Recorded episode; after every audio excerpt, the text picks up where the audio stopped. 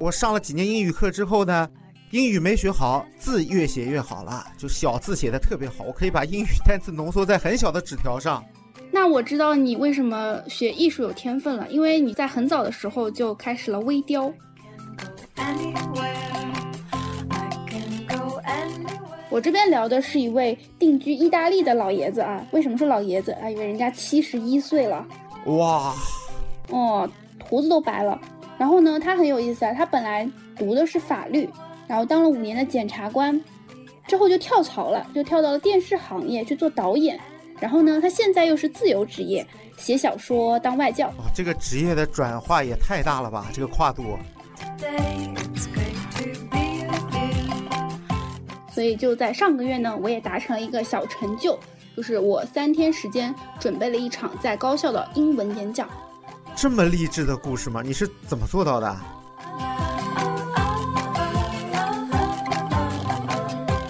乌苏老师最擅长的还是讲干货。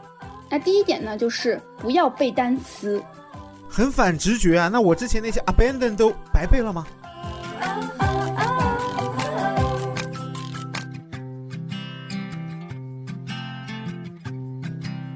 大家好，我是乌素。大家好，我是 Pocky。开头跟大家说一个好消息，我们迎来了品牌客户。本期节目由 Cambly 口袋英文赞助播出。哇，好激动啊！第一次听到我们节目有这句话。是的，是的，跟大家介绍一下我们客户啊。Cambly 呢是一个来自硅谷的在线一对一英语教学平台，上面有超过四万五千名来自英美澳加的精选外教。而且比较有意思的就是，这些外教其实并不是我们传统理解的英语老师，他们来自各行各业，有各种不同的背景。除了托福、雅思老师之外呢，还会有外企的高管、HR、工程师，甚至还有作家、音乐人等等。那我这里补充一下，Cambly 不仅可以根据你的需求筛选预约外教上课，如果你现在忽然想学英语，你也可以拿出 Cambly 来呼叫那些现在有空的老师进行对话练习。啊，这个是什么艺人行为啊？就是我们 I 人 还是更喜欢预约，可以做一下心理准备。总之呢，就是无论你想练习英语口语，还是想准备外企面试、雅思考试等等，都可以在 Cambly 上通过专业的外教进行学习。那说到这里呢，相信大家也不难发现，我们今天这期节目也是跟英语学习相关的。哎，这个话题我是拒绝的，我不太想聊，因为英语啊一直是我的痛。没关系，本期我也要揭一下自己的伤疤。啊，你有什么伤疤？你不是一直我我们之前几期节目，乌苏老师英语不是一直是强项吗？那这个。说来话长啊，就不是我英语不好，反而就是我英语以前就是太好了，就是好特别突出，能靠英语赚钱那种。但是呢，我现在英语就是不能作为优势啊，而且还成为了短板，甚至让我错过了一些特别向往的机会。那这个其中发生了什么啊？我又走了哪些弯路，又得到了哪些经验教训呢？这期就跟大家掏心掏肺的聊一聊。那我们先来问一下 Pocky，你在英语学习上都经历了哪些痛苦？说出来让听友们开心一下。我作为一个艺术生，英语从来就是我的弱项。就我们艺术生考试，甚至都是不考英语的，你知道吗？哦，原来是这样啊。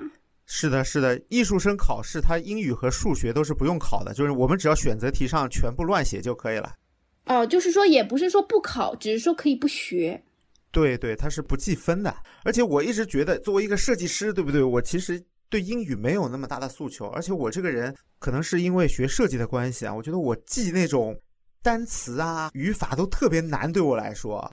就我从来就觉得学语言不是我的天分，我的天分可能更多是凸显在艺术方面的造诣上。所以从小我的英语就是没有好好学过。我英语不好，我觉得主要是跟我以前的英语老师有关系。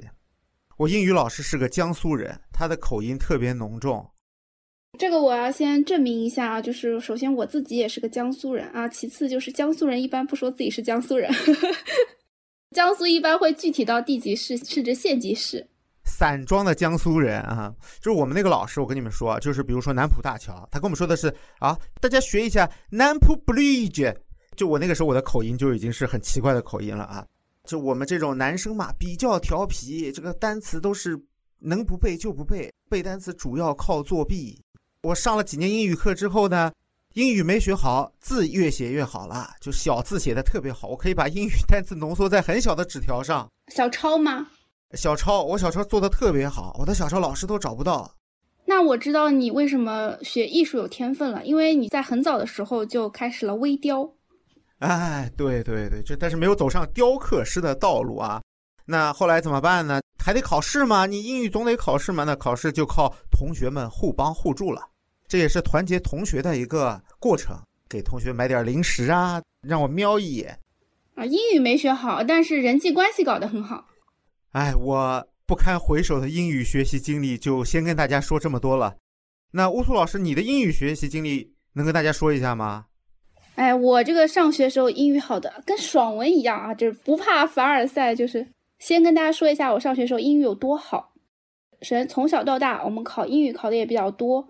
那我印象当中啊，基本都是提前交卷。就如果说是两个小时考试，差不多能提前一个小时交卷。有些考试呢，它是不让提前交卷的。那这种时候呢，我就会睡觉。啊，皮肤呢从小比较好，可能就是因为睡眠比较充足。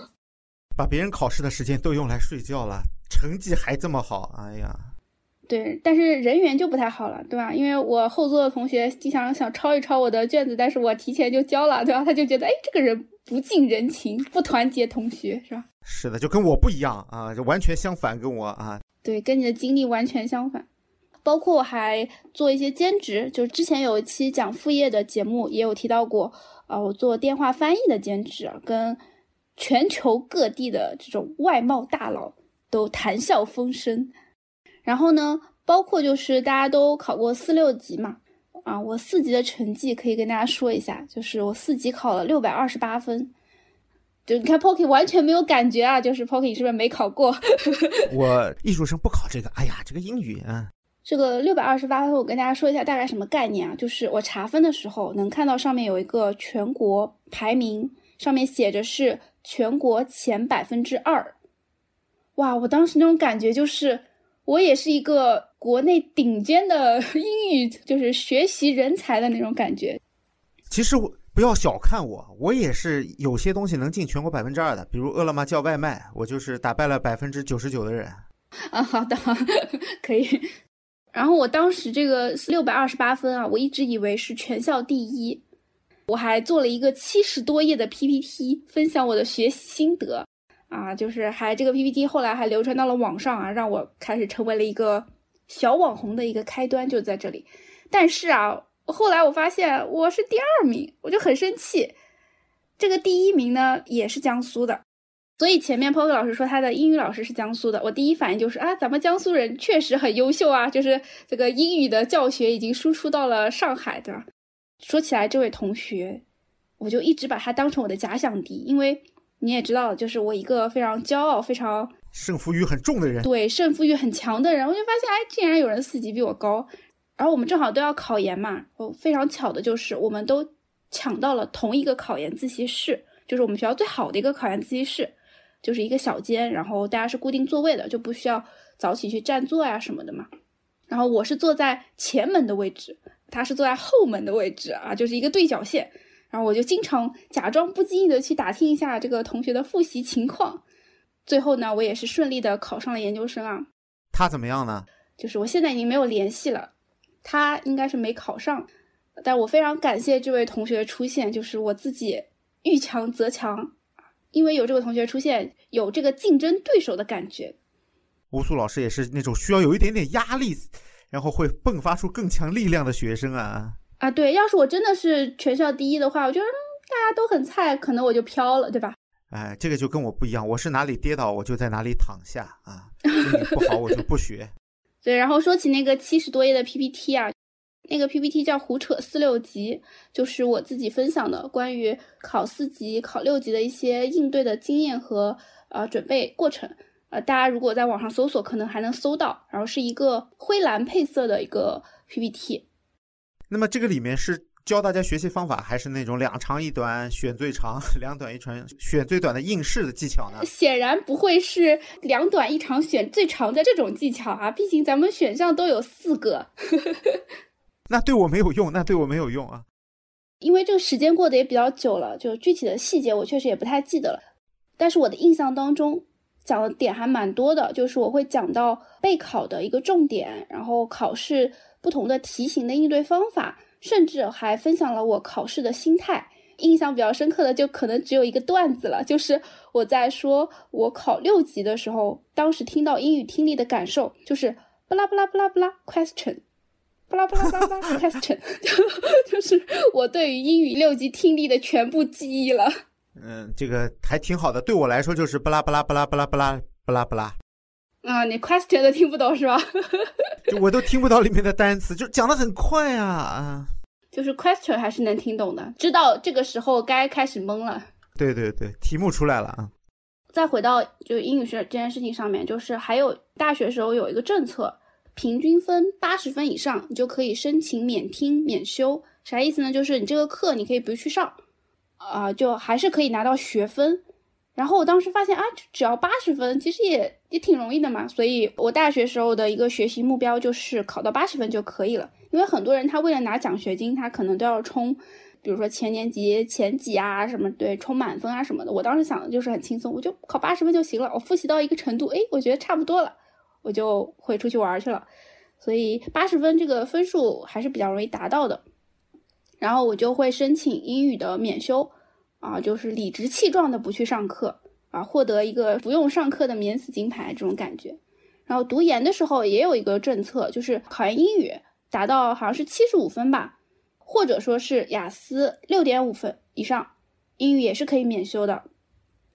这块呢，我当时是正好踩中了雅思六点五，那我其实考研英语其实没有到七十五，我记得好像是七十二分。当时只记得我说哇，我运气真好，正好有一个六点五分的雅思可以不用上英语课了，然后我就很愉快的去申请了。但是我当时其实没有太意识到一点，就是。我当时的英语水平已经开始落后了，就我竟然不是高分通过七十五的那个线，能 get 到我的意思吗？我感觉就是那个宿敌不在了，让你放松了警惕啊。我当时考研的时候就觉得，就是英语是我的强项嘛，所以我就没有花太多时间在上面，基本上就是每天十分钟，可能做几道题目，锻炼一下语感就没了。英语水平其实已经开始下滑了啊，但是我不当回事儿。自己没有发现吗？读研的时候也继续放任自我，直接搞了个免修，就开始合法逃课。关键就是因为没有学业的压力，而我就再也不去投入英语了。这个其实也为我就后来的水平下滑埋了一个地雷。就感觉是应试教育，不考不学。就如果一旦没有了 这个压力，我们就不再学了嘛。对我们都是这样的啊。是的。哎，感觉乌苏老师非常凡尔赛啊，经历让我很羡慕。但是我感觉这个后面是不是该有个但是了呀？嗯，是，就是我也说了嘛，就是我后来的英语水平就不行啦，也因为英语不行，错过了一些机会。那让我们来听一听这个凡尔赛的乌苏老师错过了哪些机会。那我们这个视角就从学生时代脱离出来，时间来到了工作以后。去年啊，发生两件事情，深深的刺痛了我。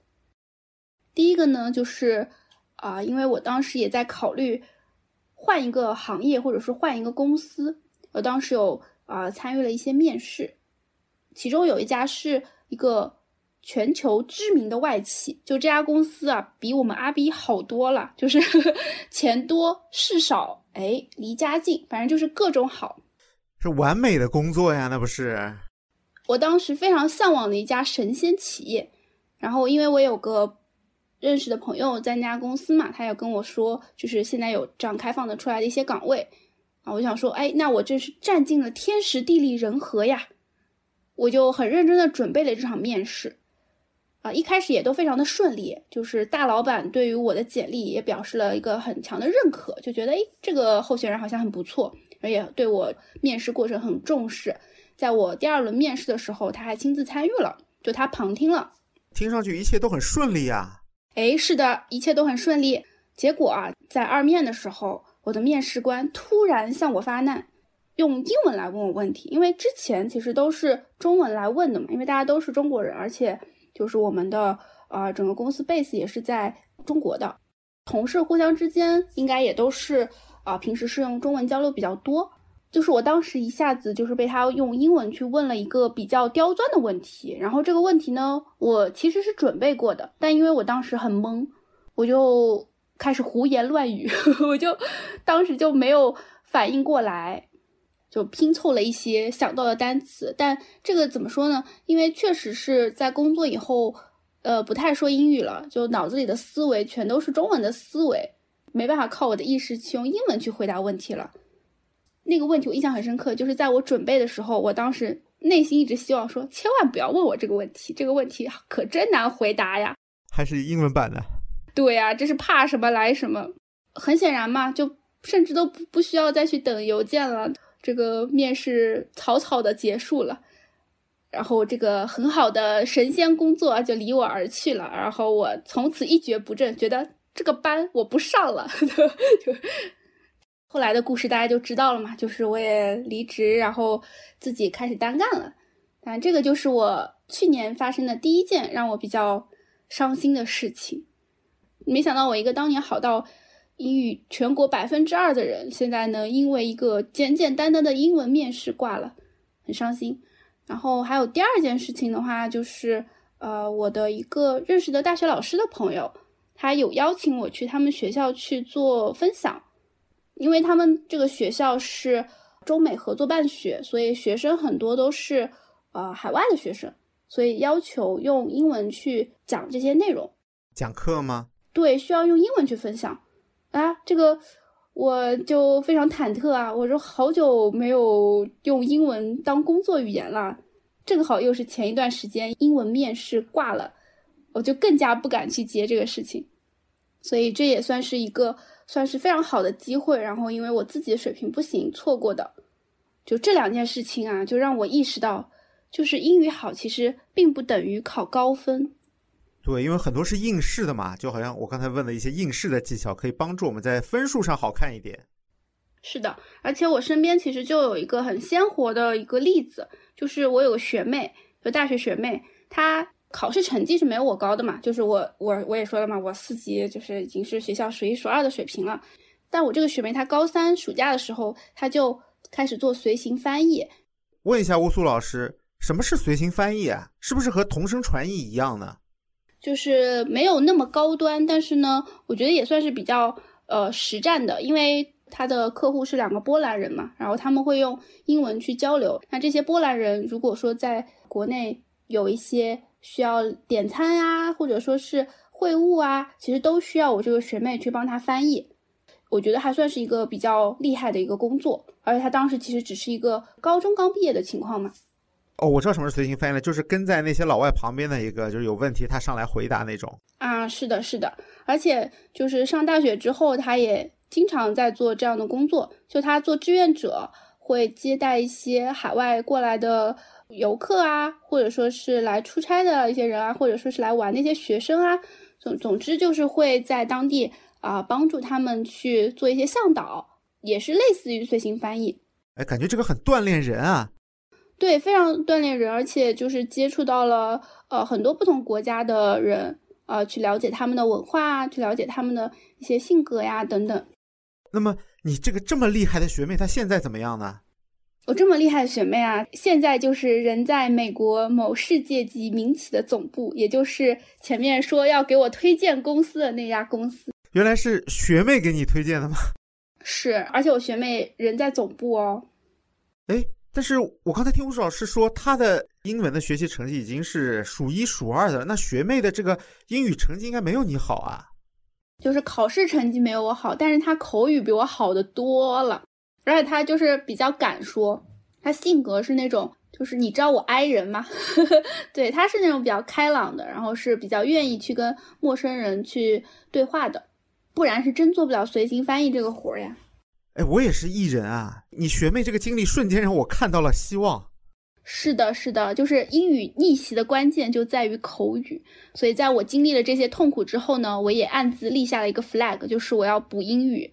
呃，在这个过程当中。去看了很多人的学习经验啊，分享了他们的整个提升的过程，然后就发现了我们的 Cambly，而且因为要对大家负责嘛，就我和 Pocky 都上手体验了整个流程。我们先后找了三位外教，还也聊了一些很有意思的话题。啊，那我先分享一下啊，我学英语呢，我也希望能够找一个就是可以聊跟我聊很多有共同话题的老师。然后 Cambly 上面的职业真的是应有尽有，你可以找到任何。你想聊的内容的老师，那我就搜索一番之后啊，我挑了一个看上去很有艺术细胞的老师，他名字叫 Daniel 啊，是一个设计师。哦，然后最近不是 AIGC 对整个设计行业冲击很大嘛？是的。然后我就想跟 Daniel 聊一下他对 AIGC 的看法。嗯，他怎么看？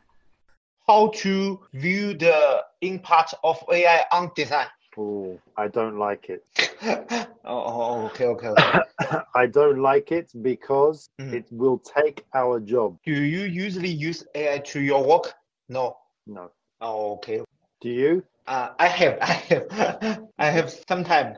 Do you think artificial in future will replace existing designers? Yes. You know? Oh, yes. Why would you like to know these? I feel AI is the future into designer. I want to line AI impact. Hmm. Mhm. But even if you learn AI, it Mm. will still take your job. Okay.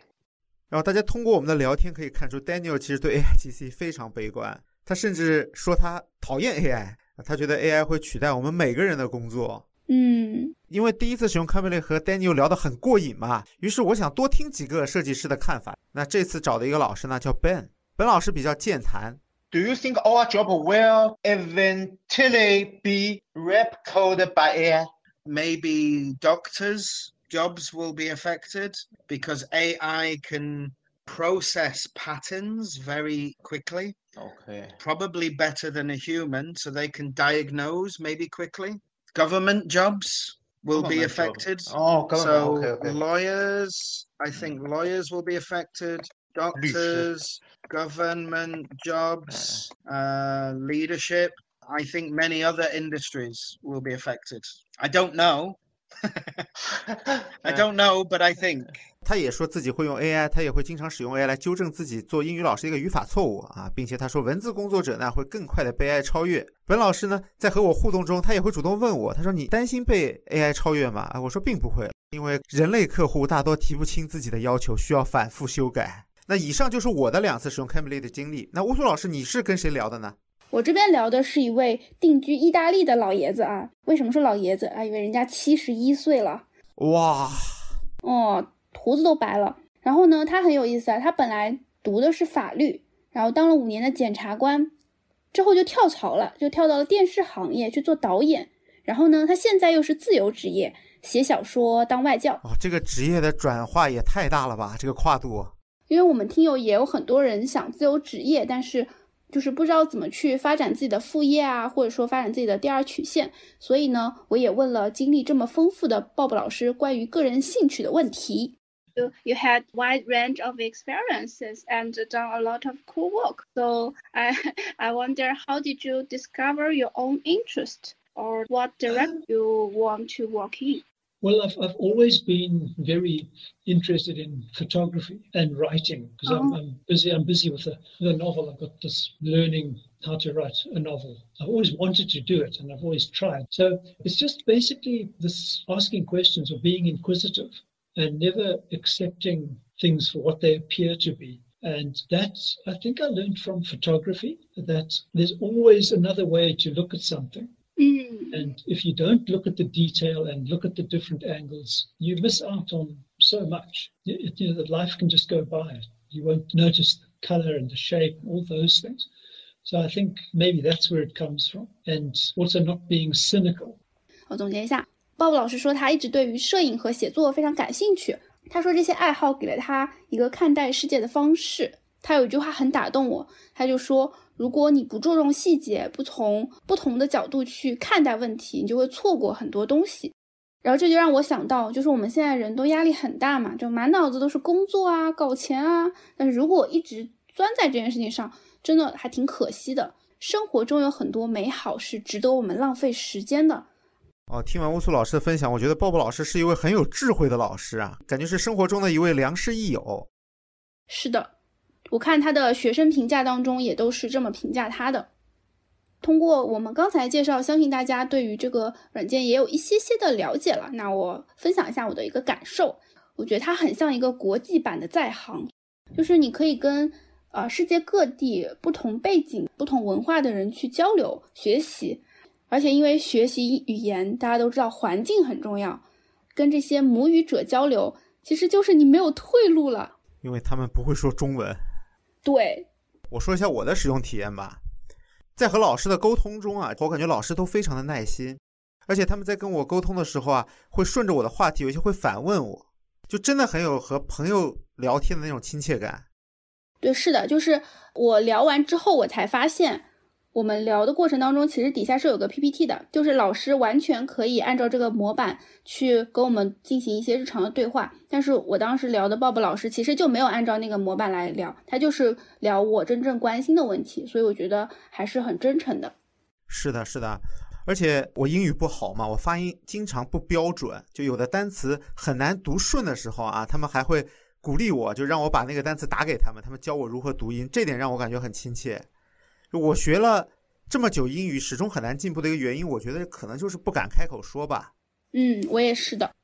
Cambly 让我敢开口了，而且就算是语法错误，你会发现对方其实也能听懂。是的，不影响交流。是的，而且可以和他们进行对话，这就给了我很大的信心。就是如果大家想要获得和我一样的学习英语的体验，那我非常推荐大家去下载一下 Cambly 来使用。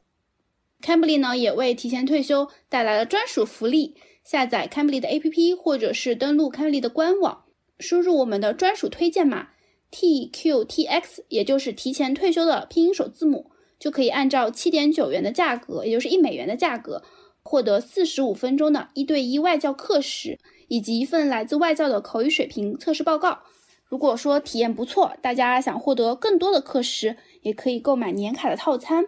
因为最近正好是 Camly 的双十一大促活动，年卡五折啊，就直接就是五折。这个活动时间是十月二十四号到十一月十四号，真的来得早不如来得巧。我已经跟官方确认过了，这个就是他们全年最大的一个折扣力度，大家可以放心入。啊，那在这里我也跟大家分享一下我的一个使用小技巧。我一开始没有注意，后面乌苏老师提醒我，我才发现，就是。可以去输入关键字，搜索有相同爱好的外教老师啊，比如你输入 music 啊、fitness 啊、painting 等，就会出现很多热爱音乐、健身、画画的外教。点进去就可以看他们的详细介绍。都说兴趣是最好的老师，那跟志同道合的人交流啊，也是学习和进步最快的方式。嗯，是的。话说回来，我这么要强的人，所以肯定是不会停留在口头上的，对吧？所以就在上个月呢，我也达成了一个小成就。就是我三天时间准备了一场在高校的英文演讲，这么励志的故事吗？你是怎么做到的？对，这个其实就是我前面有提到啊，我那个在上海高校的朋友，他之前邀请我，我当时没有敢用英文分享嘛，但是我是用中文分享的，然后当时呃反馈也还不错，所以今年呢我们就继续合作，然后这一次啊我也跟他说了，就是我要挑战用英文来讲。然后他也帮助我做了一些简单的一些翻译的工作，因为我们是讲新媒体相关的东西嘛，其实是有一些专业的话术、一些名词是要调整成海外人也能听得懂的表述方式。然后这在这些方面，他有帮我去做了一些梳理。然后呢，我自己也就是想了一些办法，就比如说我研究了一下怎么快速制作 PPT。就是有一个小技巧，就不知道大家知不知道，就是，呃，一方面的话，我们是可以利用 AI 去提炼要点，就我们一个文档给到它，它其实是可以帮你按照 PPT 的形式去提炼要点的啊，这是第一步。然后第二步呢，就是 Word 文档是可以一键生成 PPT 的，这个你知道吗？这个我知道。对，是的。如果说没有用过的小伙伴，一定要试一下，真的非常的厉害。就是 Word 当中有一个一键转换成 PPT 文档的一个按钮啊，点了这个按钮，你的 Word 文档它就会按照 PPT 的形式去呈现。那这个其实已经就完成了很多工作了嘛。然后第三步又有一个非常牛的啊，有一个模板可以直接去套用。那你这个 PPT 本身是黑白的，通过一键套用这个模板，哎，它就美化也完成了。所以整个 PPT 我做的是非常快的。然后再包括。这个内容的准备的时候呢，我又发现了一个神器，就是微信读书。这个微信读书啊，它有语音朗读的功能，它可以读英文。哎，这个时候我就可以啊，让它循环在我耳边播放我的稿子，帮我去熟悉这个内容。所以差不多三天时间，我就达到一个半脱稿的状态吧。呃，那用英语给外国人讲新媒体，听上去就很有挑战啊！啊，我们大家都知道乌苏老师干货很多，能给听友透露一下具体这次分享有什么内容吗？嗯，其实这次的话，时间也是比较仓促的。然后，呃，因为我之前在播客里面其实有讲过一期新媒体的二十加一条暴论嘛，那期节目其实反馈，对那期节目效果其实也还挺好的。然后我当时就想到说，呃，因为是给大学生去介绍一些新媒体的东西，其实也不能讲的特别的深、特别的复杂，所以更多的呢就是讲一些比较通用的一些规范和心法啊。然后那期节目的内容相对来说就比较合适，所以我就呃挑了那期节目当中的几个点，我当时记得是挑了九个点，然后把这些内容做了一下。算算是音化吧，一般翻译是汉化，对吧？我们是音化，把它音化一下。那乌苏老师讲这些内容的时候，会完完全脱稿吗？还是会有底下提示的一些东西来看的？关于这个问题啊，其实最理想的状态，咱们都知道肯定是脱稿，对吧？就是是的，是的，激情飞扬的，就是分享一下，肯定是最好的。但是因为时间确实是比较紧张，就从准备到当天去讲，总共才三天时间，所以。呃，我第一天把内容准备好，然后第二天、第三天就开始去顺稿子。我发现这个完全脱稿难度是比较大的，但我又想了一些办法。第一个呢，就是我尽可能的去熟悉这些内容，啊，我用微信读书去语音朗读，就起到一个复读机的功能，就让它自动的去播放，然后这样的话就不需要我自己一遍一遍的去念，这是一方面。然后另外一方面呢，就是我每天，呃，早起和睡前都会再去。读一下这个稿子，去顺一下这个稿子。为什么是这两个时间点啊？就是因为大家如果了解一些记忆法的话，就是，呃，睡前的记忆效率其实是最高的，呃，因为你隔一天它的就就记忆的内容啊，它是会骤降很多。但如果说你睡前熟悉一下，然后睡起来再再去熟悉一下的话，你整个记忆就会比较牢固。所以这两个时间点是非常关键的。但是我感觉睡前去背这些东西，感觉会睡不好。哎，这个就是我的，我睡不好的，就是原因找到了嘛。就我睡前的任务太多了，我又要想方案，我又要背稿子，能能睡得好吗？但但这个就是咋说呢？就是睡前这个黄金时段，看你怎么去利用了。实在不行就早一点开始背嘛，早一点背，早一点睡。然后第三个还有一个点的话就是。到最后一天的时候，我已经基本上明确我是不能完全脱稿的，但是我会想象我当时怎就是去呃配合 PPT 讲的时候，怎么样呈现效果会比较好。然后我就想了一个办法，就是因为我 PPT 上其实也会有一些要点嘛，然后我就嗯有一些点，其实我是可以照着 PPT 来念的。这样的话呢，我在读了一些稿子或者说呃看了一些提示之后，我可以啊面向我的听众。然后跟他们有一些眼神的交流的时候，我再去瞥一眼 PPT，PPT 上的这些关键词、关键句，其实又可以相当于是给我续命了一下，对吧？我就又可以稍微看一眼，然后跟他们做一些眼神的交流了。所以稿子加上记忆加上 PPT 三个东西进行了一个组合，给人感觉是一个不会是完全读稿子的那种状态吧。就就就像那个什么脱口秀大会，他们看那个提词器的那个感觉一样，是吧？哎呀，咱们的提词器没人家那么高级啊。啊，其实乌苏老师刚才回答了我其中一个问题啊。其实我刚才本来想问，就是，哎，想到要背这么多，要分享那么多内容，我就很头疼。因为我以前学英语的时候，我最怕的就是背课文和单词了。刚才其实想问乌苏老师，是有什么好的记忆方法分享给大家？那么刚才乌苏老师也跟我们说了，我可以再补充一下。哎，好的好的，那太好了。嗯，因为其实这个记忆这件事情，我觉得它是一个非常可训练的技能，嗯，就它并不是天赋，就当然可能会有一些天赋在啊，但是像我自己，我知道我这个智商就是普通人对吧，资质平平，但是呢，因为我小时候确实有，呃，就是在课外学英语的经历，非常卷的，就是在初中的时候就背完了新概念第一册和第二册。当时是课外的就是补习嘛，当时还是让补习的那个时候，这还资质平平呢，这超强了好吗？没有没有，我就说分享一下我是怎么做嗯怎么做到的嘛，就是因为嗯如果说大家学过新概念的话，其实新概念一都是一些比较简单的对话和句子，新概念二的时候才会有一些小短文，然后这个小短文的篇幅其实也不是很长，我记得大概也就一两百个单词左右吧，其实不算非常长的，可能念一遍也就也就两三分钟，其实就能念完了。然后我当时，因为我们课外辅导班的要求是，呃，每次上课前要背诵上一节课学过的课文，就这是强制要求的。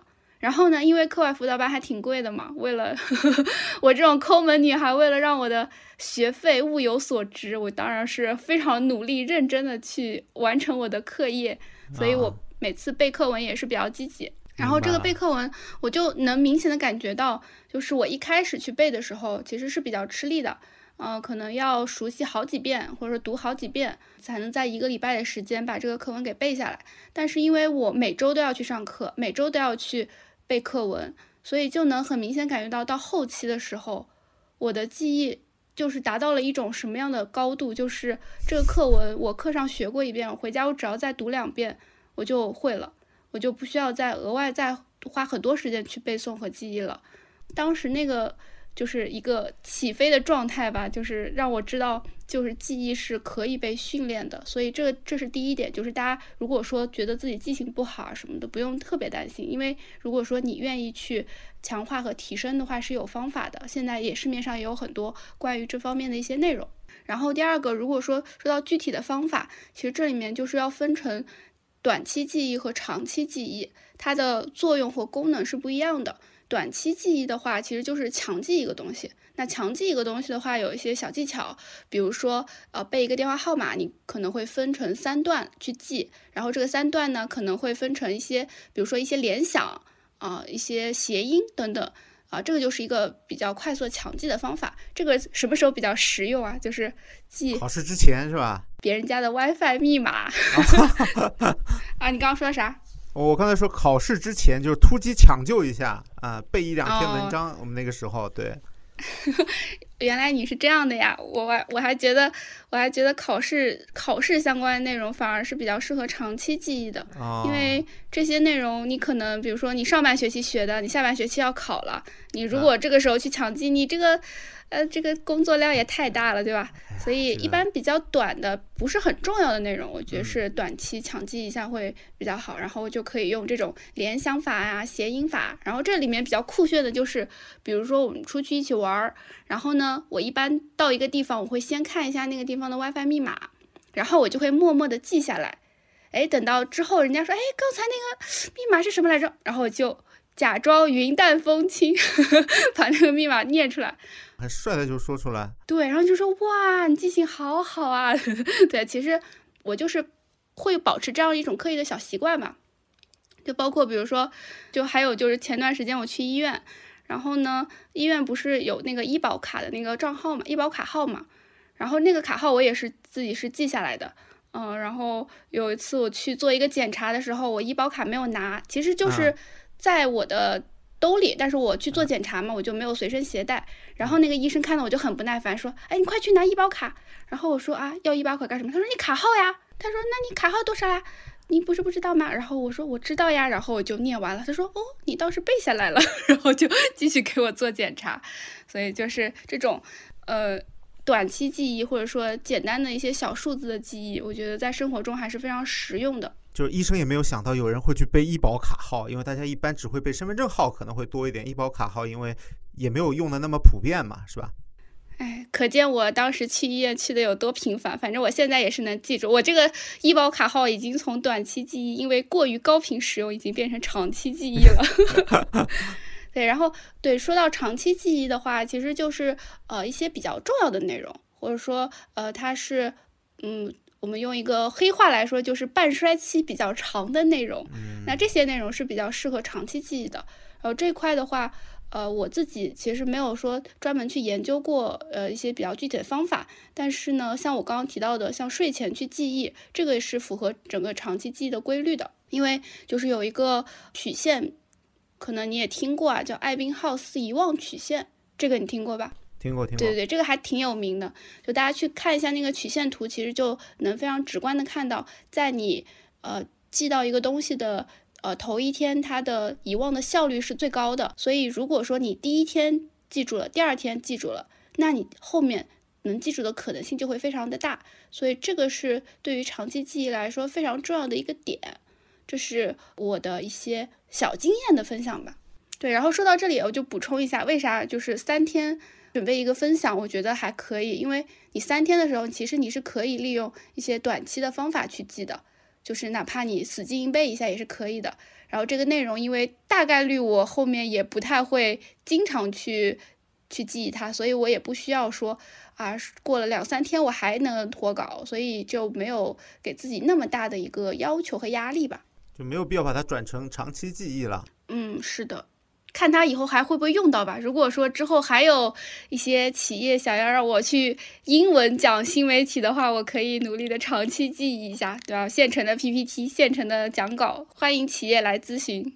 我感觉按照这个趋势，应该是很多的啊，应该还是挺多机会的啊。还有就是想问一下，乌苏老师当时有没有碰到过什么难点？在分享的时候，就是我们知道有些话他用中文说出来会比较容易，但是。转成英文，它可能就是会需要很多次的转折去加各种描述，什么有吗？这种对你来说可能是一个翻译上的难点，对吧？对对对对，这个呢就靠我们伟大的 Chat GPT 帮我完成了。这个真的 AI 还是要感谢 AI 时代的到来。这个现在做翻译真的很方便。本来其实我也很担心，就是很多术语啊这种我都不知道怎么表述会比较到地嘛。但是用 Chat GPT 翻过来，呃，我觉得还是我我有一些。就是不太确定的一些表述啊，还会专门去查一下，我就会发现哦，这个确实是呃符合他们现在表达习惯的一些表述，所以还还挺不错。而且我们只用了三点五，就光光是三点五其实就够了。做翻译的话，中翻英的话其实就够了，甚至都不是四，就已经达到了一个普通翻译的需求了。嗯，对的，对的。我觉得我觉得不算特别普通了，因为我对文本的要求还比较高嘛。就我拿到稿子之后，我其实还去顺了一下稿子，去呃就看看能不能抓一些 bug，但是能抓出来，但是抓出来的不多，所以我觉得整体还是呃比较 OK 的。而且因为我们是一个口语表达的一个场景嘛，口语表达对于语法呀这种细节的处理，其实就要求更加不会那么高了。所以我觉得如果说你有一个呃，英文分享或者说英文口语表达的场景，你去用它，我觉得是足够的。好的，就包括我们这次不是提到，呃，会跟 Cambly 上的外教老师交流嘛？其实，呃，如果说你有一些想要提前准备的一些问题，啊，可以跟老师去做一些更深度的交流的话，我觉得也是可以用，呃，ChatGPT 去辅助你去，呃，提前准备一下你们要聊的方向，也也是一个非常不错的方式。哦，还能这么用，原来啊。乌苏老师刚才说的这个，让我对他 SOP 小达人的这个概念又强化了一点。你想做一次分享，甚至能够总结出一篇武林宝典？夸张了，夸张了。那这次经历确实完美的覆盖掉了我之前不敢去分享的伤心记忆。那通过这个小成就的达成，我觉得我又行了。哎呀，燃起来了呀！我感觉我也可以啊。那在我即将踏上英语学习的康庄大道上。乌苏老师能给我一些建议吗？虽然我也不好意思说自己英语有多好，对吧？毕竟分享了这么多伤心回忆。但是作为一个教育行业从业者，我知道教是最好的学，所以呢，我也斗胆的跟大家分享一些呃不成熟的看法和经验。所以最后一趴就是一个干货环节。啊，好，等一等，我拿出我的小本子记一下。啊，大家都知道啊，就是 乌苏老师最擅长的还是讲干货。那第一点呢，就是不要背单词，很反直觉啊。那我之前那些 abandon 都白背了吗？啊，我就说一下为啥啊？就是 abandon 这个梗大家都懂啊，就是一直在背 abandon 导致真正的 abandon。为啥不要直接背单词？是因为其实一个单词它在不同的场景下它是有不同的释义，就是有不同的意思的。我们如果脱离了这个场景直接去背单词，其实很难记住，然后也很难准确的去使用。所以我不建议大家直接背单词，建议大家直接去背段落，甚至直接去背整篇文章。呃，这样的话，你是在这个语言的环境当中去理解它，你的理解会更加准确。这个其实也是我后来总结出来的，就是我为啥从小英语那么好，是在初中的时候就把前两本新概念的课文全都背过了。这个时候，我的英语水平就是咔咔乱杀，就不需要上课再去学什么东西，都是学过的。就是甚至我都感觉我没有刻意的去看过这个单词，或者说背过这个单词，但这个单词所能组成的一些短语呀，或者是对话呀，就在我的脑海里，哎，它就脱口而出了。感觉有种书念千遍，其义自现的感觉，感觉和中文是通的呀。是的，是的，所以这条就是不要背单词，直接背段落啊。相信如果说啊不需要背单词，大家听起来感觉这个英语学习好像真的是没有那么痛苦了。的确，的确，就是因为背单词的确很枯燥，但是你去背一篇文章的话，起起码还有点东西看嘛，对吧？是的。第二点的话，就是用具体的目标倒推学习的计划。就等于是给自己一个压力嘛，给自己一个节点，让自己做到某件事情，以此标准来学习。嗯，是的，人还是要有压力呀。就比如说考个证儿，对吧？像英语其实有很多各种各样的证，嗯，都是很适合大家以它为目标的。然后像我这次也是，我的目标就是三天搞定一场英文分享啊！我那几天真的是。满脑子都是英文，就是有的时候微信打字的都不自觉的开始中英夹杂了起来。哎，我觉得这个真的是有道理。就是怎么说呢？因为如果我们盲目的，就像我这种，我经常从零开始学英语无数次了，就跟别人戒烟一样。我经常给自己立个 flag 说我要好好学英语，然后我就拿起一本书开始背单词。然后大家知道第一个就是 abandon 嘛。但是像乌苏老师刚才说的这个考个证的话，其实针对不同的证，它是有不同的一些教材的。而教材上可能会有更多实际的内容让你去学，就不单单是背单词。对的。好，给自己立个 flag 啊。对，而且它不会那么遥遥无期。就是你说你要学英语，啊，学到怎样才算是个头呢？你说你要学英语，可能就是变成了啊，以后再学吧，以后再说吧。但是，假如说你的目标是我今年要考下来一个什么什么证，那你就会为了这个证倒推你的一个整个规划。比如说，你可能在啊第一个礼拜，你要先去把相关的材料准备好啊。第二个礼拜，你可能开始要做一些题，然后第三个礼拜，你可能是要去攻克自己的薄弱环节啊，等等等等。那这样子其实是以终为始去啊做这个学习的计划，会更有目标感，会更具象。不然的话，就是像我这种反复从零开始人，其实很难掌握一个规划的节奏。嗯，对。然后第三点的话，就是要浸泡在语言的环境里面。哎呀。乌苏老师说的这个，我觉得大家学不好英语，主要原因不就是因为没有环境吗？那周围找不到这样的一个语言环境，该怎么办呢？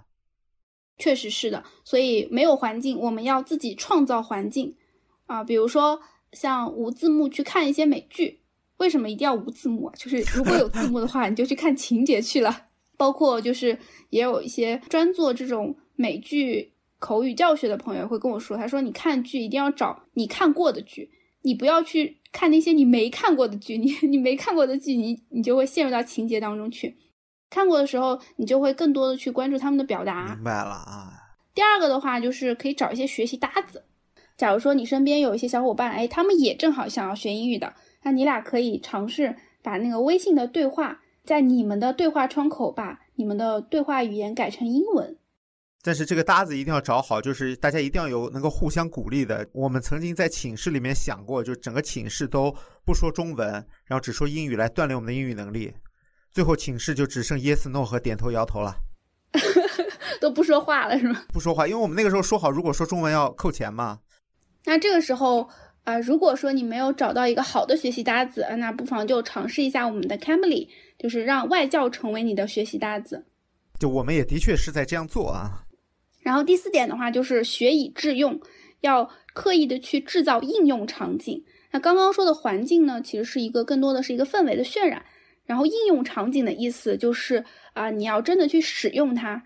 比如说我为什么之前英语还算比较好，就是我当时为了找兼职、找实习，我就专门去找那些需要用到英语的，比如说翻译呀，比如说写文章呀，比如说打电话呀，这些其实都是我刻意去制造的应用场景。然后像我学妹她这种做随行翻译，其实也是的。你可能本身英语没有那么好的情况下，你先找一些机会，找一些工作，对，让自己先进入到这个场景当中去。然后你会在这个场景当中不断的去锻炼自己，让自己越来越好。也算是一种倒逼自己。嗯，这种学以致用对我来说，可能主动去接一些这种很复杂的工作有点难。但是如果路上碰到老外问路的话，我可以主动尝试去和他聊一聊。然后第五点，我觉得很重要，就是也是说给我自己听的，就是放弃完美主义，说就完事儿了。哎，这点真的很重要。就是因为刚刚 Poki 老师也说了嘛，就你说的有语法错误啊，或者什么的没有关系，人家能听懂。咱们就是太注重语法，尤其是我知道很多人都跟我一样，其实是考试的时候还行啊、但是不敢说，就会想说啊，我这个句子说出来啊有点问题吧，不是很严谨吧，对吧？时态是不是有问题啊？就是老是在纠结这些细节，但是你随便说，人家真的能听懂的。啊，我顺着乌苏老师这个话说一下，因为我之前就是也看过一些教英语的人怎么说，他说英语就是你大胆说，你细节在句子后面加就完事儿了。嗯，然后第六点的话就是用进废退，持续去用，不要荒废。我就是一个血淋淋的教训啊！就之前英语还可以，对吧？还能跟国际友人谈笑风生，那现在就是磕磕巴巴啊！所以语言这个东西还是得常去用，常去找场景。啊，听完乌苏老师分享的这几个学习的要点，我还有几个问题想请问乌苏老师，就是如果我想学好英语，我大概每天需要花多少学习的时间呢？呃，我看到过网上一些经验啊，有人说半小时就够了，说一个成年人每天花半小时学习英语就能够学好，但是还有的人说半小时哪儿够啊，起码一小时。这个乌苏老师的经验，你觉得多少对我这样的一个人合适呢？或者对大部分成年以后想学英语的人？因为我对于学习或者说人性啊，稍微有一些了解，就我自己也是一个搞学习的人，对吧？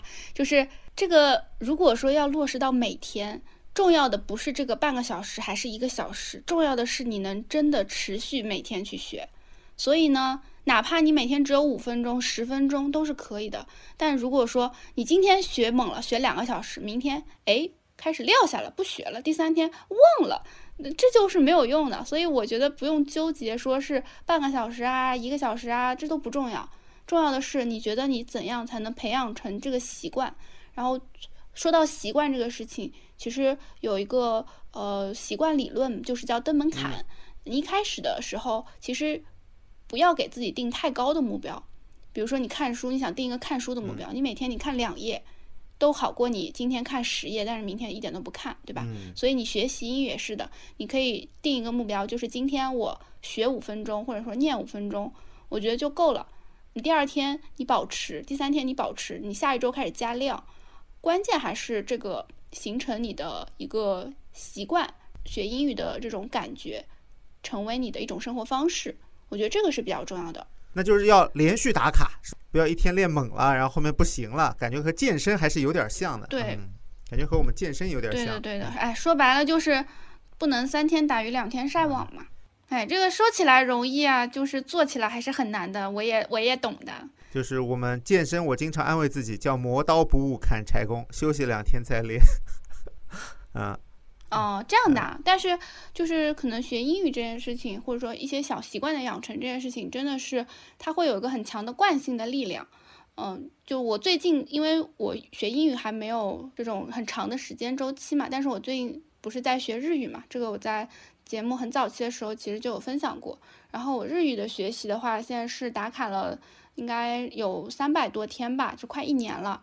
然后这我觉得还是比较，就是持续时长来说还是比较长的有。成就感。但是其实我每天花的时间是不均等的，因为我的状态会有高低或起伏。然后当天比如说特别忙或者说特别累，可能也就不想看了。但是我会保证，就是每天最少的时候可能会学个两分钟，就完成一个小练习。嗯，但是这样的话就能保持我的连胜战绩。这个连胜战绩很重要啊！如果你的这个连续连胜战绩断掉了，就会有这个破窗效应，就是啊破罐子破摔吧，反正咱都没学了，就放弃了就算了。但是因为我有这个连胜战绩，我会觉得哇，我都学了三百多天了，我这断掉也太可惜了。所以呢，就会让我好好的坚持下去。所以这个打卡还是很拿捏人性的。是的，是的，我觉得打卡这东西很重要啊，打卡就是个荣誉，一个成就感，谁都不愿意轻易的放弃，而且打卡，增加我们的舍弃这件事情的沉没成本啊。嗯，那还有一个问题，乌苏老师，就是成年学习英语的话，多少词汇量够呢？就我经常感觉我这个人啊，就我学设计，我经常感觉我有拼写障碍。就我记东西经常就是图像化的记忆，所以我记我感觉我记这个拼写文字会觉得特别难，常常就是我今天背了，我明天就忘了。就有没有可能啊，在不背单词的情况下去说好英语呢？因为我可能只想去达到一个口语的流利表达，就是所谓的文盲英语。乌苏老师觉得这个可能吗？你问我就问错人了，我自己就是读写比较好，口语没那么好。然后你问我，如果读写不好的情况下能不能口语好？我我我不敢打这个保票啊。但是像你刚刚提到的，就是有拼写障碍这件事情，我倒是有一个。就是确实比较切身的经验，好的好的。因为呢，我一直想让我妈妈学英语，然后我有一段时间我就陪着她一起学，我就发现他这背这个单词啊，就是特别的费劲儿。比如说，我们有一天晚上在学 teacher student，就这两个单词，他这这个几个字母啊，就来回绕，来回绕。然后他经常说太理解了 t e a t a e，然后就会看我的反应，然后我嗯，他就哦 t e a。然后我就嗯，然后他就知道他蒙对了，然后就就感觉他好像就在猜，所以就通过他的这个经历，我就发现有一个问题，就是很多人在学英语的时候为什么会有拼写障碍，其实是音标的基础没有打牢。在我看来，teacher 这个东西很简单，t e a 是发 t 的音，然后 cher 就 c h e r 就是发 cher 的音，对吧？是，就是你直接怎么读，你就能怎么拼，很少，其实大部分的这种呃英语单词都是。怎么读怎么拼，大差不差的，啊，就就是所谓的一个叫自然拼读法，我好像网上看到一个这样的说法。对啊，对啊，嗯，我就觉得这个好像没有那么难吧？就比如说 student，它就是 s t u d e n t，它这个 u 它就是总是会继承其他的字母，就像说 u，我就我就很着急，我说 u 不就是这个口型吗？你 u 是什么？u 是什么？然后就就就很着急。然后就这个事情让我意识到，就是因为他确实我没有学过音标，音标就是忘记了嘛。对，所以我就发现这种还是得从基础开始。所以后面我去教他 teacher 的时候，我就会先教他 t，就是查 t e a 查，然后先把 t 掌握清楚了，然后你再去加后面的其他的一些后缀啊什么的。所以就是呃，我觉得还是不要跳步骤比较好吧，就这是我的个人 看法，不一定对。啊，肯定会有人他是呃读写不懂，但是口语很好的，肯定会有这样的。但是我觉得，呃，咱们就遵从一个自然规律吧，就咱们老师都是这么教咱们的，就说明他有道理。而且就是确实打基础很重要。是的。嗯，我像学英语的话，就是音标其实是一个非常重要的基础，这是我的一个个人看法吧。好的，那我听了乌苏老师，我决定先去把这个自然拼读法好好练一下，好好练一下，能够再把音标 再捡起来。嗯，把音标学一下，你得看懂音标。那明白了，听了乌苏老师的，我赶快去把音标重新捡起来啊！大家等我的好消息。那我还听过一个关于英语学习的小技巧，就是跟我们说多听英语歌，它对英语学习会有帮助，这个是真的吗？这个我非常有共鸣啊。我就是初中的时候特别爱听英文歌，嗯，爱到什么程度啊？就是我学一首歌，我就会把它的歌词都记下来。我有两本歌词本，都是我特别喜欢那种本子，就是特别有调调那种小笔记本。女女小女生就喜欢攒笔记本嘛。我的笔记本都是用来写歌词的。为啥我喜欢听英文歌？因为我觉得中文歌大家都在听，不高级。要跟大家不一样，是吧？我就听英文歌。他就觉得英文歌哎听不懂就显得很高级，然后这就是我英文歌入坑的开始。但是随着我英语水平的不断提升啊，我发现这些英文歌翻译过来啊，就这这啥玩意儿，也非常的不高级。但是因为还是呃听了听的比较多嘛，就想想我一个本子我都抄满了，我都抄到第二个本子了，就学了多少个啊，对吧？抄了多少单词？还练了字。对，记了多少句子？所以。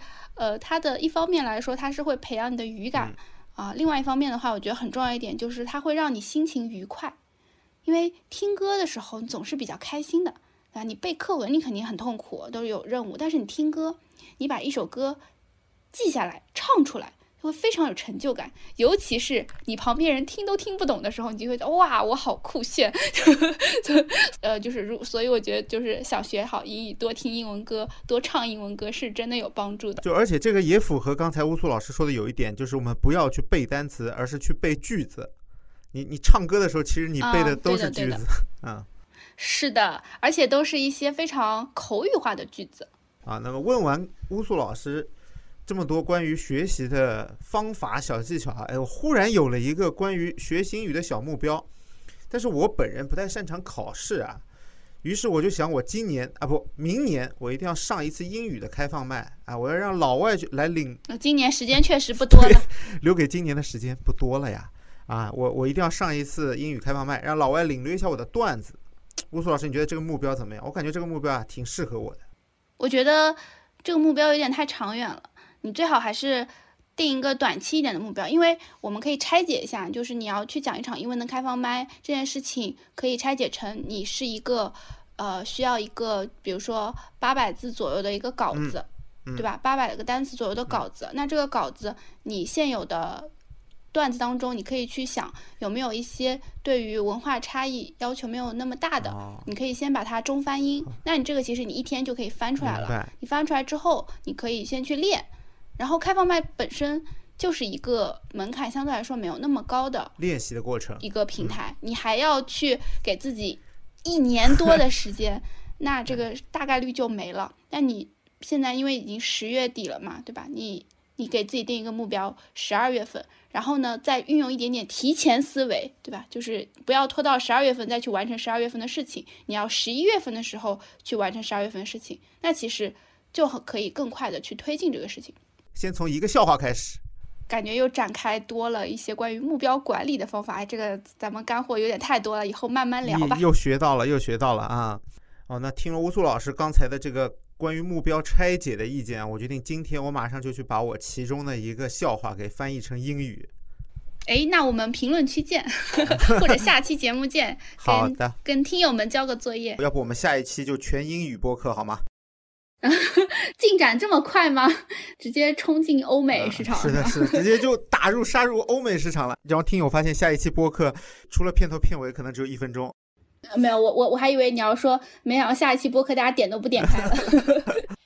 那我们这些节目就到这里，但是关于这些节目，如果说大家对于英语学习感兴趣，或者说对于 Cambly 感兴趣的话呢，可以加入我们的英语角，就我们会拉一个群，我会在这个群里面去分享我的这个四六级备考攻略的 PPT，以及今天提到的这个三天准备一场英文分享的一个完整的 SOP，这些都是付费内容啊，免费给大家收看。哇，吴苏老师真的是啊。那怎么进入这个提前退休的英语角呢？首先，可能有些小伙伴还没有进到我们的听友群啊，大家可以在 Show Notes 界面查看入群方式啊，添加我的微信就可以进到听友群。那我们会进一步公布后续的玩法。那乌素老师都这么大方了，那我肯定也不能小气啊。那如果我们的听友使用了我们的推荐码，并且下载了 Cambly 使用的话呢，我也会在听友群进行一波抽奖，给大家回血。那大家可以期待一下薅 Pocky 的羊毛啦。那听到这边呢，真的都是真爱了。那感谢大家的支持，我们下期节目再见，拜拜。大家拜拜。谢收听到这里。如果你来自小宇宙，欢迎在评论区和我们留言互动。如果你正在苹果 Podcast、网易云音乐或其他平台，欢迎在 Show Notes 界面找到听友群的入群方式。群里有欢乐吐槽，有选题投票，还有提前退休定制的周边好物，欢迎你的加入。Anywhere today, I can go anywhere. I can go anywhere today.